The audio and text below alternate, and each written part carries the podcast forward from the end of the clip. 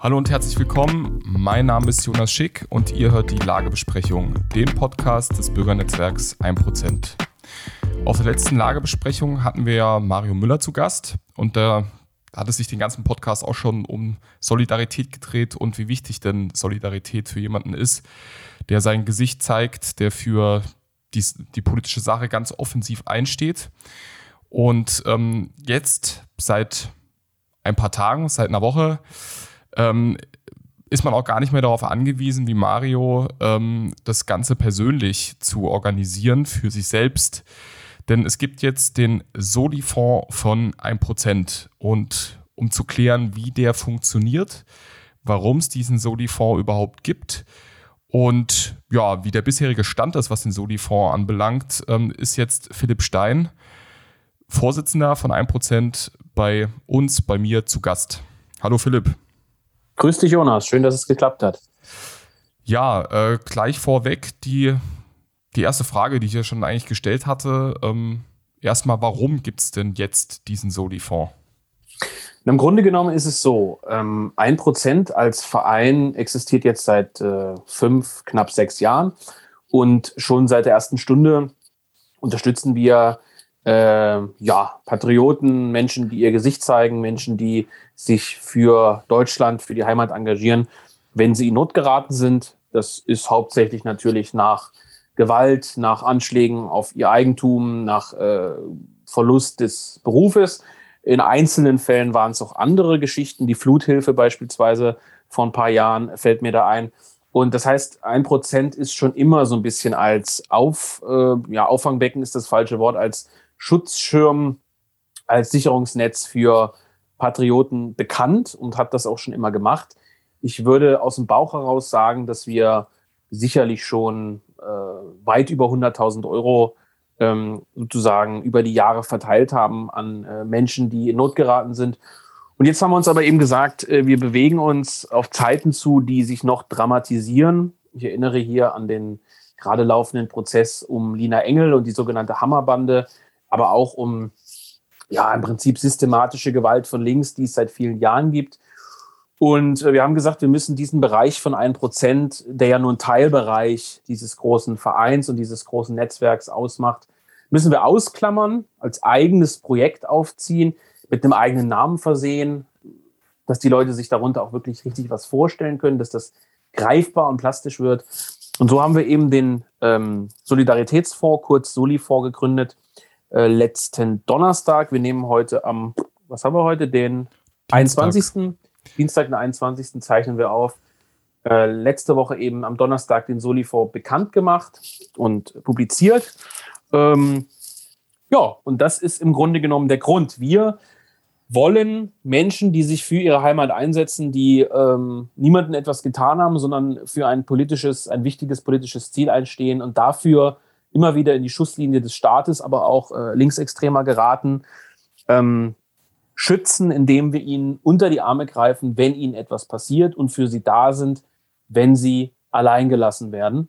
Was ich jetzt nicht erwähnt habe, es soll auch ein Schutzschirm sein für die Opfer migrantischer Gewalt, denn auch das ist ein großes Thema. Da will ich gar nicht weiter drauf eingehen. Ich glaube, jeder weiß, was damit gemeint ist. Ähm, Seit 2015 haben sich da ja unsere Städte und unsere Lebensweise ganz enorm nochmal verändert, auch wenn das Thema Ausländergewalt natürlich schon seit den 90ern auch präsent ist. Auch hier wollen wir helfen.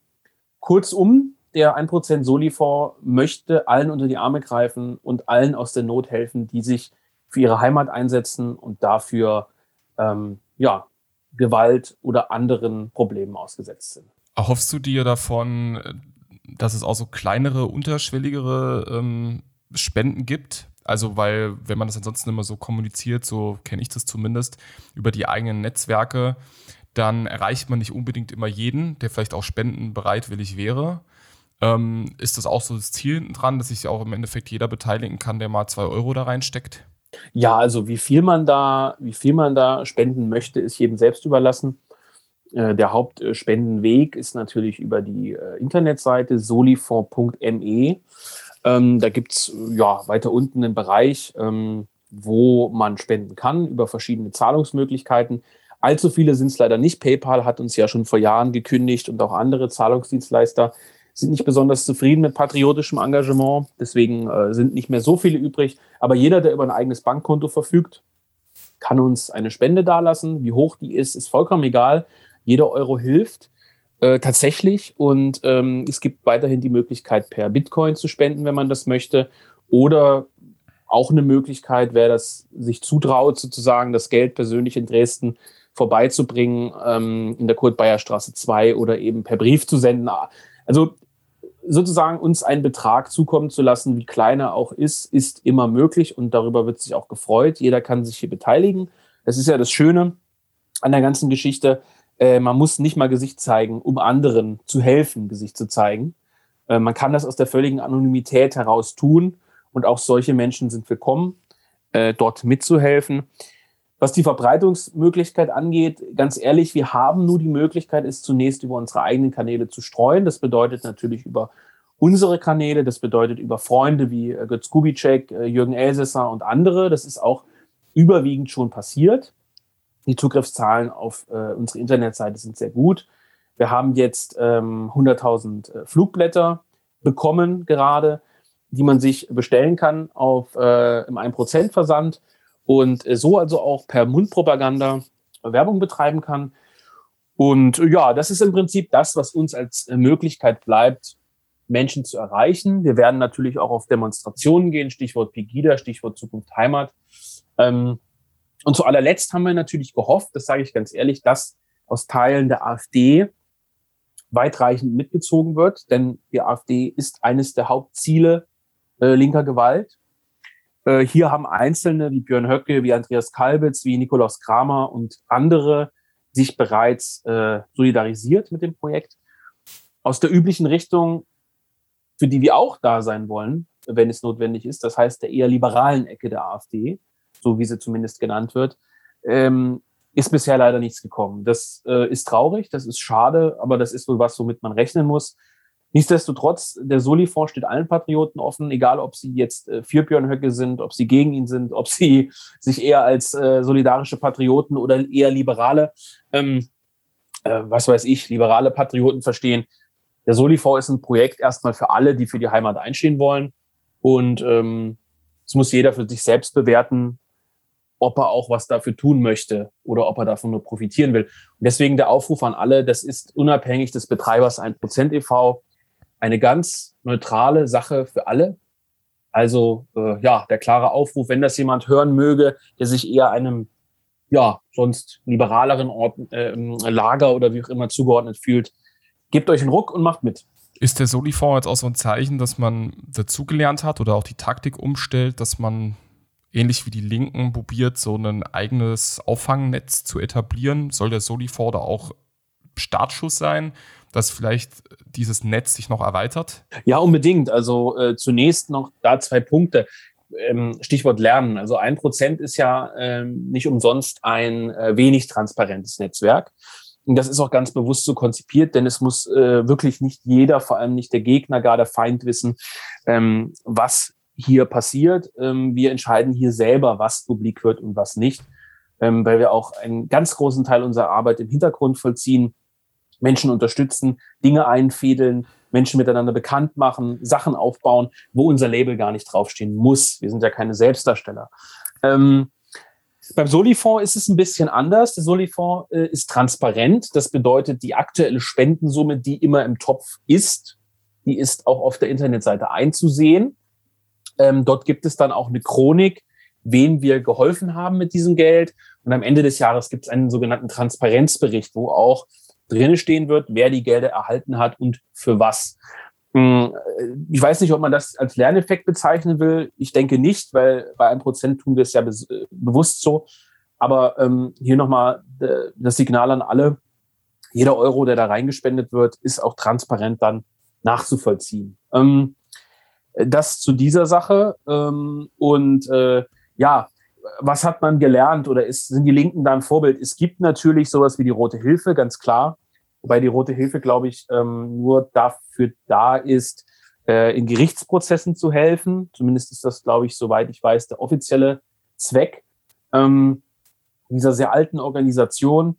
Ähm, der Solifonds ist natürlich wie die meisten Projekte, fast alle Projekte eigentlich von einem Prozent immer das Ergebnis eines Denkprozesses, nämlich was benötigt die patriotische Szene?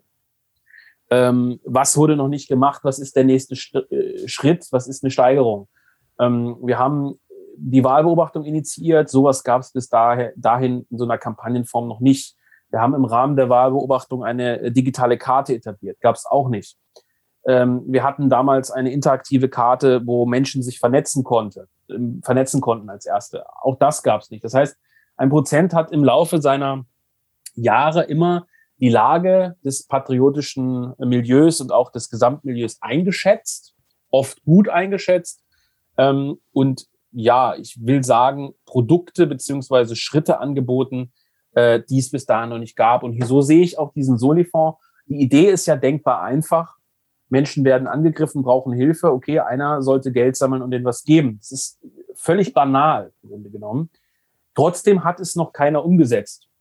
Die Idee hatten bestimmt schon viele.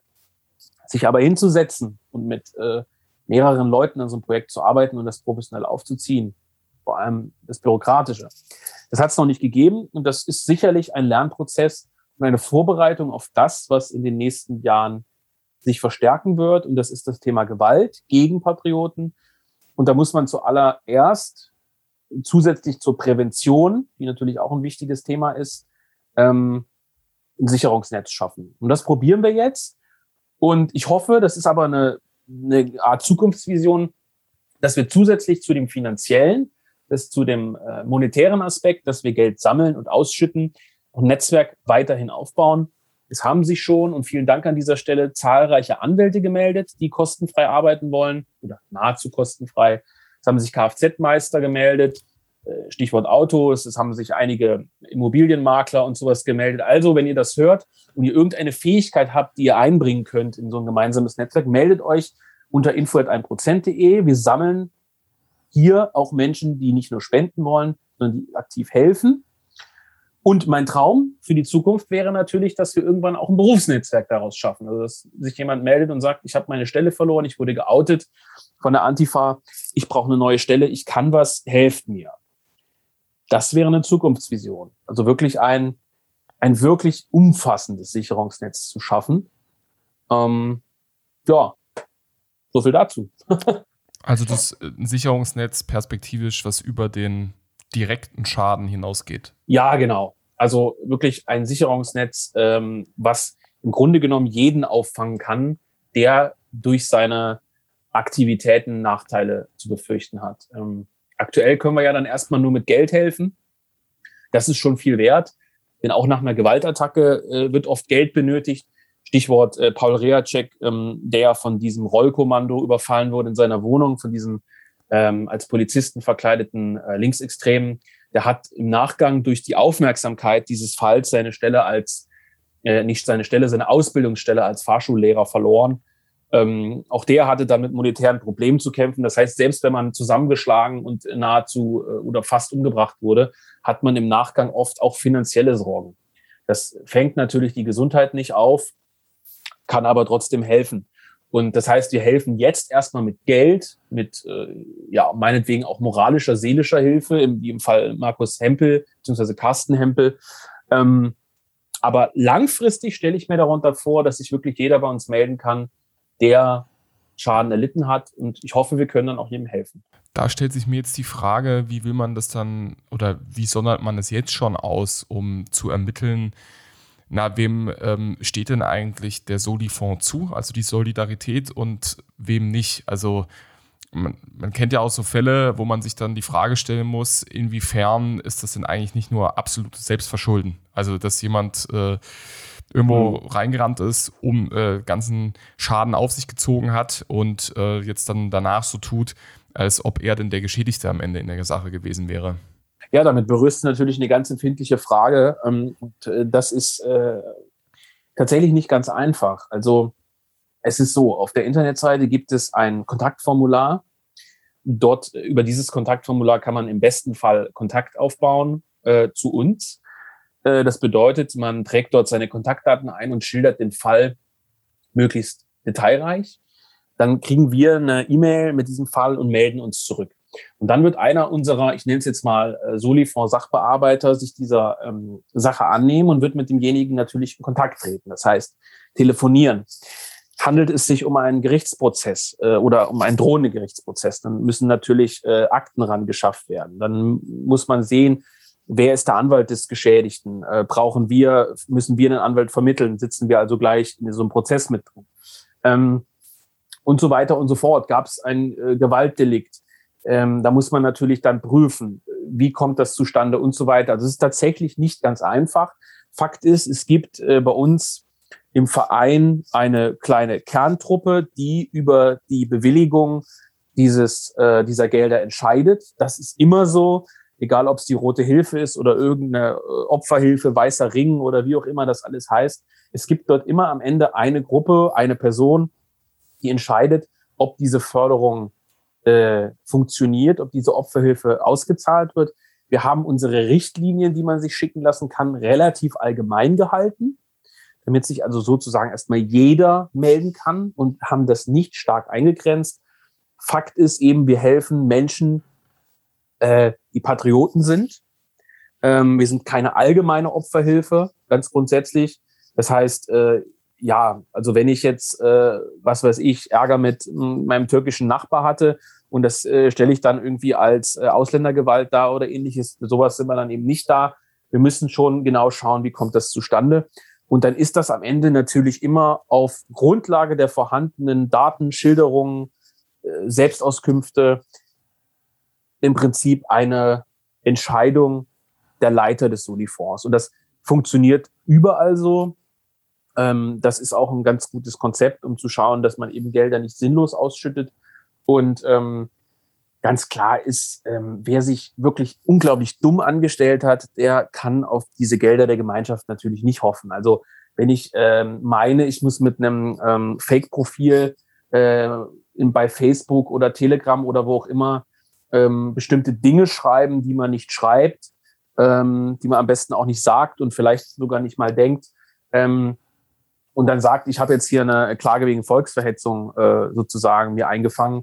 Und so Fälle hatten wir schon oft, solche Anfragen bei einem Prozent. Äh, der kann natürlich nicht darauf hoffen, dass seine Dummheit auch noch entlohnt wird.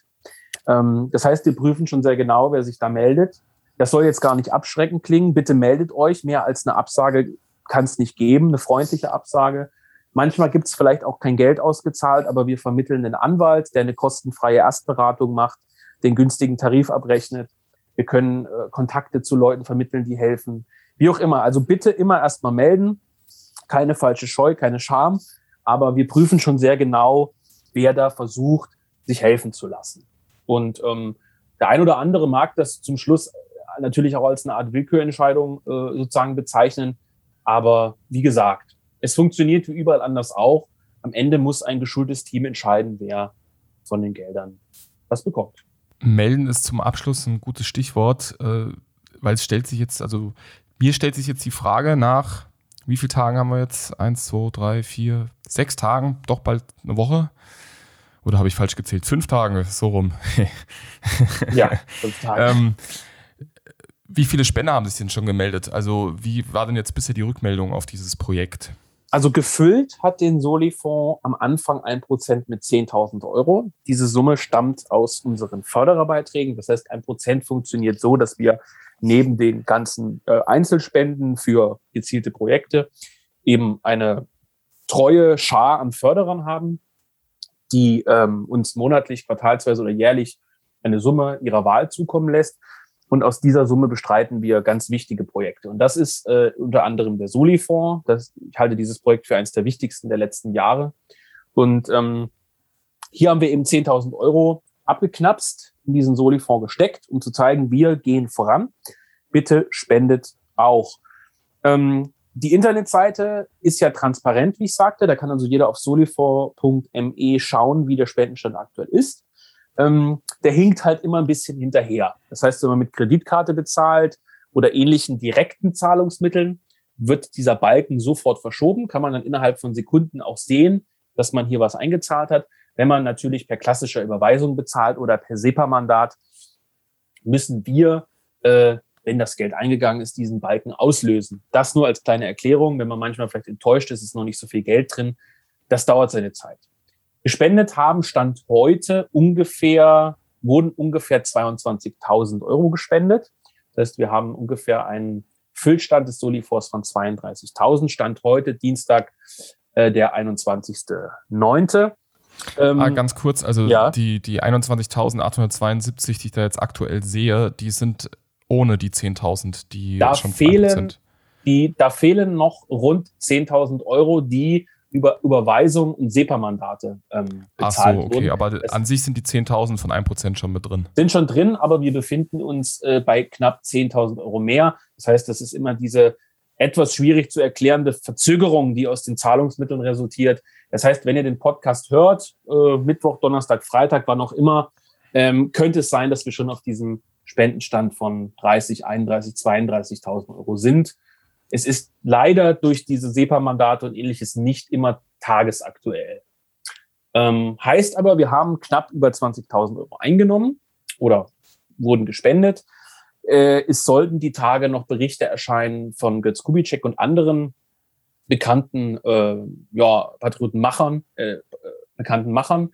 Und ähm, ich hoffe, dass wir die angestrebten 50.000, die das kleine Startkapital sein sollen, ähm, in der nächsten Woche erreichen werden. Das sehe ich mal als Aufruf an die Lagebesprechungszuhörer, dieses Ziel dabei mitzuhelfen, dieses Ziel auch zu erreichen. Und dass man auch noch dann die angepeilten, final angepeilten 50.000 knackt und äh, dann da noch rüber hinausgeht. Ähm, Philipp, ich danke dir vielmals für die Vorstellung dieses wichtigen Projekts und es sieht ja schon ganz gut aus, ähm, aber man kann hoffen und ich bin eigentlich auch ziemlich sicher, dass das äh, genau den Zweck erfüllen wird, den soll und dass da am Ende hinter dem Soli-Fonds dann auch eine Erfolgsgeschichte steht. Ich bin mir auch sicher. Vielen Dank und äh, ja, vielleicht sprechen wir uns in ein paar Wochen nochmal zum Stand des Projekts.